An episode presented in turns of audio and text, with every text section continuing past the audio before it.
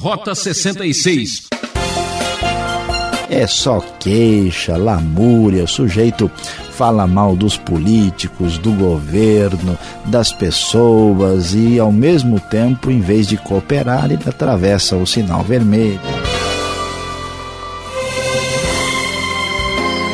Hoje vamos iniciar uma nova série que é praticamente a continuação de Esdras em sua luta para construir o lugar sagrado.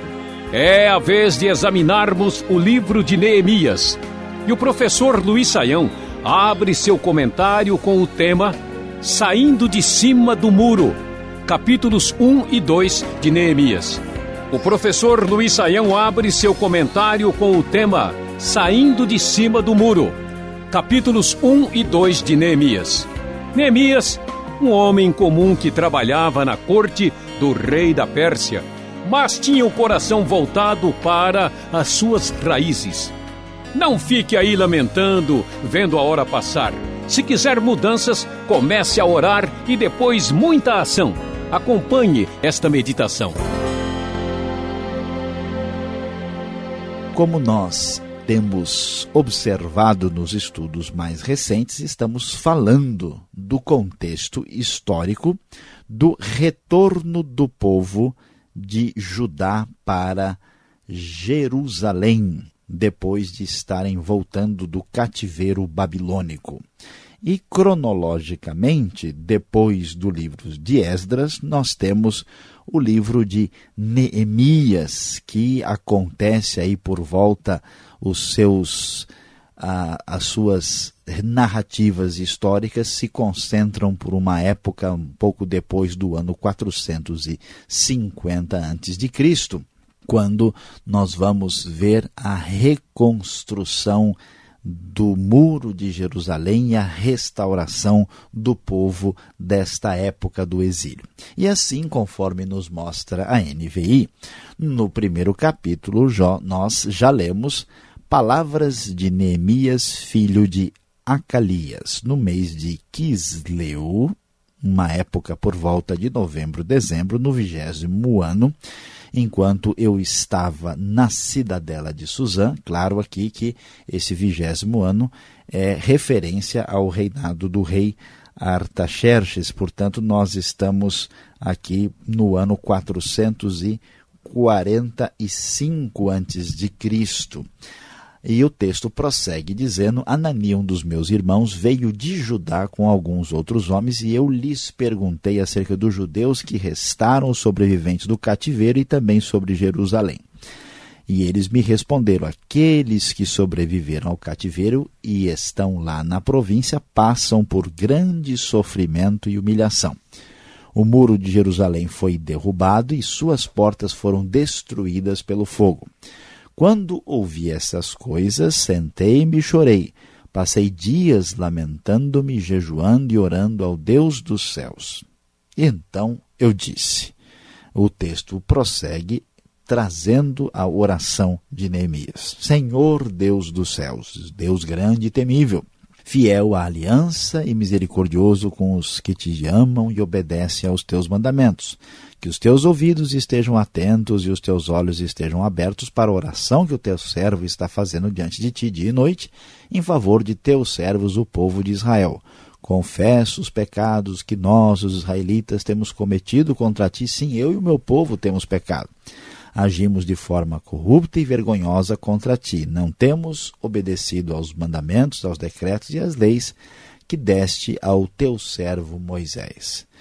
Pois é, ouvinte, amado, veja a realidade difícil. Nós já vimos como os cativos começaram a retornar para Judá, já houve aqui dois retornos, e agora, na época de Neemias, Neemias quer ter a informação do que, que está acontecendo em Jerusalém e o relato é terrível. O muro está derrubado, as portas estão destruídas, e ele então se lamenta numa situação dessa tão difícil e começa a buscar a Deus em vez de ficar numa atitude passiva, como se diz popularmente, em cima do muro. Não, Neemias começa a tomar uma atitude, ele sai de cima do muro para resolver essa situação. E o seu primeiro passo, que chama atenção, é buscar a Deus com bastante intencionalidade e sinceridade. Então ele prossegue na sua oração e diz: Lembra-te agora do que disseste a Moisés, teu servo.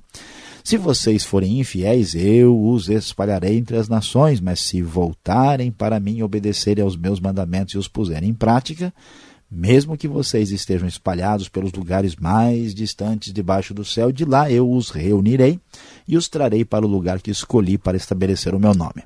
Estes são os teus servos, o teu povo, tu os resgataste com o teu grande poder e com o teu braço forte.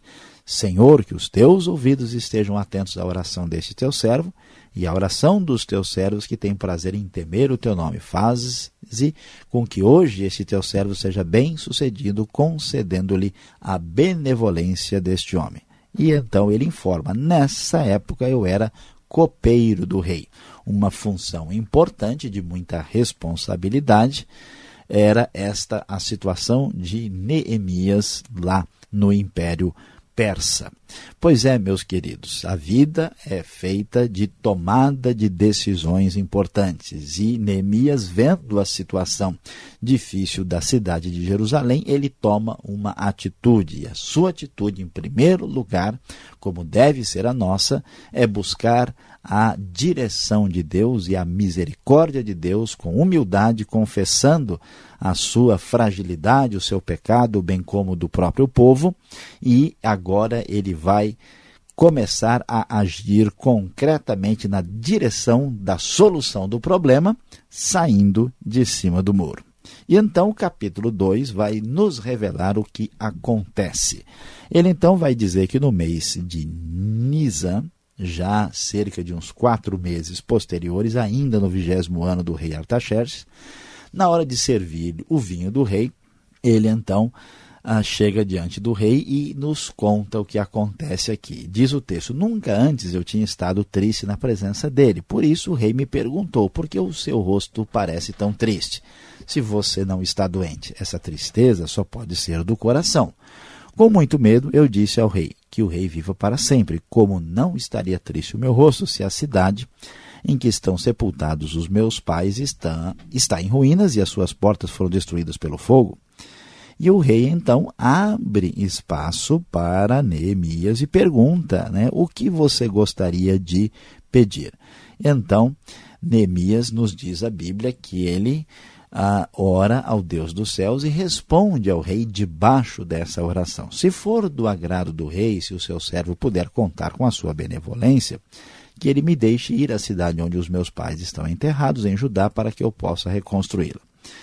Então o rei, estando presente, a rainha sentada ao seu lado, perguntou-me: Quanto tempo levará a viagem? Quando você voltará? Então ele marca um prazo com o rei e o rei concorda. Veja só meu querido ouvinte, que coisa extraordinária! Quando Deus está agindo numa situação, ele prepara o caminho. E Neemias foi incomodado pela situação de Jerusalém. Ele busca a direção e o favor de Deus e agora ele conversa com o rei com essa situação especial permitida e trabalhada pelo próprio Deus. E ele então pede ao rei para levar cartas aos governadores da outra região além do Eufrates, é, da, do lado, vamos dizer aqui, ocidental, para que ele pudesse chegar a ajudar sem nenhum problema. E também uma carta para Asaf, que era o guarda da floresta do rei, para que ele pudesse ter madeira suficiente para reconstruir as portas da cidade de Jerusalém, especialmente aquilo que estava ligado ao templo, e para os muros e até para a casa que ele pretendia edificar para ele mesmo. E ele prossegue e nos diz que a bondosa mão de Deus estava sobre ele, por isso o rei o atendeu. Então ele levou todas essas cartas e foi acompanhado por uma escolta de oficiais do exército, do exército e com cavaleiros do rei que o acompanharam. Mas o que acontece, assim como tantas vezes é uma realidade ainda nos dias de hoje, Neemias, quando sai de cima do muro para agir, para fazer a obra de Deus, enfrenta dificuldade, problemas e oposição. Ele vai encontrar Sambalat, que é o Oronita, Tobias, que é Amonita, que ficam irritados quando perceberam que havia gente interessada no bem dos israelitas. Neemias então chega a Jerusalém, vai nos dizer o verso de número 11, e ele sai à noite com alguns dos seus amigos e não fala nada para ninguém. Uma pessoa com bom senso, controlada e bastante, vamos dizer assim, tranquilo na sua missão. Ele não levou nenhum animal, apenas aquele em que ele estava montado, e ele então sai para fazer uma inspeção dos muros de Jerusalém à noite. Ele passa então ah, pela porta do vale na direção da fonte do dragão, da porta do esterco, vai examinando o muro de Jerusalém e depois passa até chegar à porta da fonte do tanque do rei, e assim ele faz toda uma avaliação detalhada do que está acontecendo. E assim ele então conversa com aqueles que o estão acompanhando. Vejam a situação terrível em que estamos. Jerusalém está em ruínas, e suas portas foram destruídas pelo fogo. Venham, vamos reconstruir os muros de Jerusalém para que não fiquemos mais nessa situação humilhante. E ele ainda reforça, dando ânimo aos que o acompanham, dizendo que Deus tinha sido bondoso com ele e como tudo tinha funcionado e também na conversa com o rei. E então todos se encheram de coragem e disseram, e disseram: "Vamos, vamos recomeçar a reconstrução". Como é importante ter gente de coragem que saia de cima do muro para tomar uma atitude e fazer alguma coisa. Neemias, na hora de construir os muros, reconstruir ali a muralha, ele literalmente saiu de cima do muro para que o muro fosse construído. Assim, o que acontece? Os inimigos deles, Sambalat, Tobias e Gesem, que eram um árabe, zombaram e desprezaram e acharam aquilo absurdo e perguntaram: o que, que vocês estão fazendo? Isso é uma, alguma revolta contra o rei? E então a resposta é: o Deus dos céus fará que sejamos bem-sucedidos. É assim que Neemias confronta os seus inimigos. Nós, os seus servos, começaremos a reconstrução, mas no que lhe diz respeito, vocês não têm parte nem direito legal sobre Jerusalém, e em sua história não há nada memorável que favoreça vocês. Pois é, meu querido ouvinte, veja só como o nosso mundo e a obra de Deus está em grande necessidade. E na hora de tomar uma atitude dirigida e pelo ímpeto do Espírito de Deus, às vezes falta gente que se coloque nessa situação. Pois é, graças a Deus nós temos uma história especial, motivadora e inspiradora que nos fala da reconstrução dos muros de Jerusalém, quando Neemias, o grande líder do passado, tudo fez corretamente, saindo de cima do muro.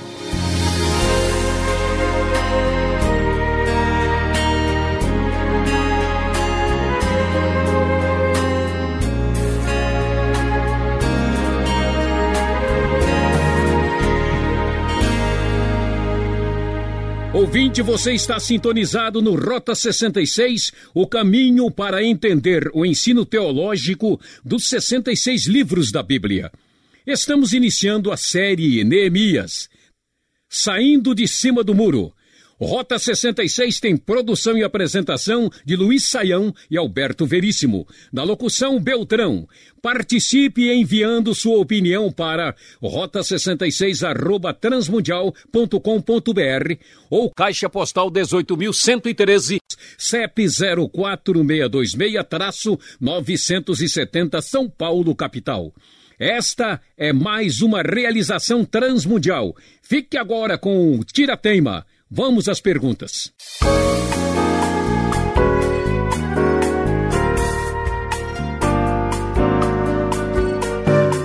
A aventura continua, agora começando uma nova série em Neemias. Você está acompanhando a exposição do professor Luiz Saião, um livro histórico, capítulos 1 e 2 e a pergunta que abrimos agora para entender melhor o texto e compreender melhor a história. Neemias, professor, a profissão dele, ele fazia o quê? O título é de copeiro do rei. Eu não entendo o que vem a ser um copeiro do rei. Eu faço alguma ideia, mas o que significa ser esse copeiro? É algo importante assim?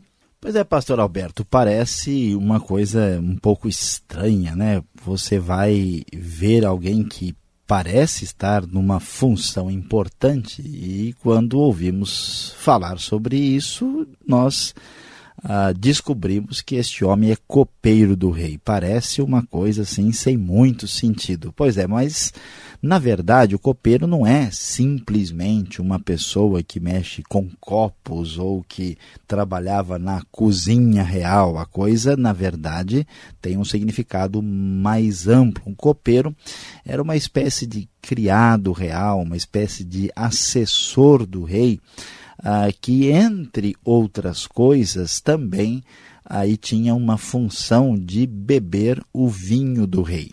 Né? Ou seja, para saber se o rei estava numa situação bastante segura, né? ele então tinha uma pessoa que bebia antes o seu vinho, porque se de alguma maneira esse vinho tivesse envenenado, o rei teria a sua vida salva. Então veja que essa não era lá uma profissão muito gratificante, né? mas Neemias tinha essa função tão importante e isso era considerado um cargo de prestígio naqueles anos. Agora, seria ele a pessoa certa? Porque, olha, reconstruir muros, com tantas coisas importantes. Veja, o povo estava na miséria, na pobreza, passando necessidade e Neemias preocupado com muros. Afinal, que muro era esse? Pois é, pastor Alberto, é, a gente tem que aqui é, levar em consideração a realidade do mundo antigo. Né? O que, que acontece? Muro para a gente hoje não tem lá muito significado, mas nos tempos da Bíblia a coisa era bem diferente, porque as cidades elas eram cidades muradas e era a proteção que a cidade tinha eram os seus muros. E não havia na antiguidade facilidade de alguém atacar um lugar de maneira aérea. Então, quando uma cidade ficava ah, sem muros, ela não tinha proteção militar nenhuma. E aqui a reconstrução dos muros de Jerusalém tem exatamente a ver com essa situação de proteção que a cidade estava precisando. Quando Neemias fica sabendo né, que a cidade não tem nada, é a mesma coisa que imaginar uma nação numa região de conflito sem exército, né? ou seja, essa nação certamente está em maus lençóis. Agora, os acontecimentos que acontecem agora no livro de Neemias, qual é a cronologia exata, o momento histórico que estamos trilhando? Porque Esdras vem antes. Dá para dar uma ideia exata do que está acontecendo? Sim, a pergunta é bastante importante e é pertinente, porque a, a gente precisa olhar né, aqui, vamos nos lembrar que o livro de Esdras aparece antes e cronologicamente é antes de Neemias. Vamos assim observar que o rei Ciro permite que o povo volte do cativeiro aí no ano 539 a.C. Então, este é o retorno inicial da primeira vez que o povo retorna. A reconstrução do templo propriamente dita, dita aí acontece no ano 520 até 516, 515. E Esdras vai para Babilônia e retorna de Jerusalém no ano 458, já bastante tempo na frente, né? aí mais adiantado é o segundo retorno do povo. E agora Neemias já passou do ano 450, nós estamos no ano 445 e ele está reconstruindo os muros da cidade de Jerusalém. Não é a reconstrução do templo. Claro que vai envolver os muros também ah, em torno do templo, mas são os muros da cidade que estão sendo ah, considerados e avaliados aqui. Então, ah, diante dessa situação, dessa realidade, a gente né, acaba tendo uma visão mais clara do que está acontecendo. Agora, Neemias ele tinha assim uma, uma simpatia toda especial com o rei, porque o rei parece que é, chama atenção, é, conversa com Neemias e o libera assim, sem mais nem menos, com tanta facilidade. Ah, vai lá. E parece, dá a entender aqui em alguns comentaristas, que ele parece que fica 12 anos sobre licença, né? Consegue alguém ter assim uma licença tão grande no seu trabalho para fazer um serviço pessoal? Pois é, pastor Alberto, é, é, parece uma coisa assim difícil da gente entender, né? E parece uma coisa especialmente um privilégio diferenciado para o próprio Neemias. Mas a gente tem que considerar o seguinte: os persas na antiguidade eram considerados um povo muito sábio e muito sensato na hora de lidar com as suas dificuldades, com os seus problemas, com a sua administração em relação aos outros povos. E, portanto, o que, que a gente vê aqui? A região da, de Israel, da Palestina, é uma região muito importante, muito eh, até sensível em relação a, ao mundo, em termos de geografia, de todos esses detalhes aí que são extremamente relevantes. E a gente vê que é provável que, além da, do, da ação divina, que é muito enfatizada aqui no texto, né, diz que Deus estava por trás disso, isso já seria o suficiente para entender, a gente percebe também que o rei é, quer manter a situação de controle e controle sensato sobre o mundo. Porque deixar, ah, se ele percebe que é algo que está debaixo do seu controle, que está largado, abandonado para lá, então isso mais cedo ou mais tarde vai virar problema para o rei. Tanto é que depois a gente vai ver os inimigos de Neemias e eles dizem o tempo todo: olha, nós vamos acusar aí que vocês estão tentando uma rebelião, uma revolução contra o rei e tal. Quer dizer, é muito importante que as coisas estejam aí nos conformes para o benefício do próprio Império Persa. Obrigado, Saião. E você que está nos acompanhando, vem agora a aplicação desse estudo para você também sair do muro.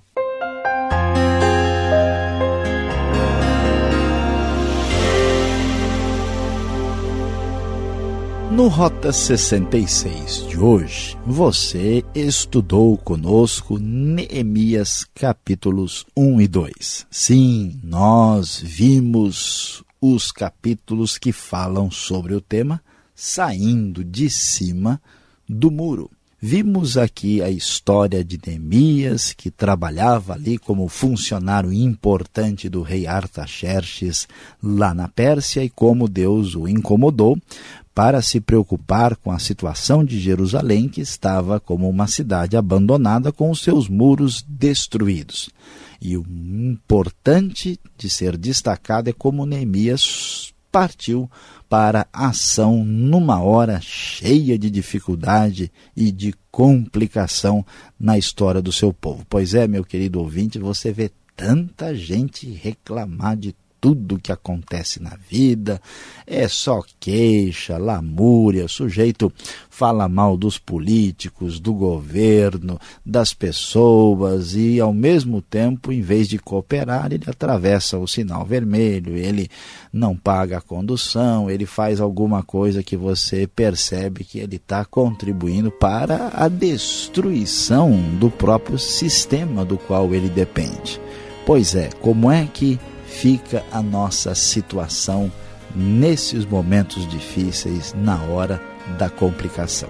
Vamos aprender com Neemias a sábia e importante aplicação. Meu querido ouvinte, na hora, quando aparece a complicação, é preciso muita oração e tomada de decisão.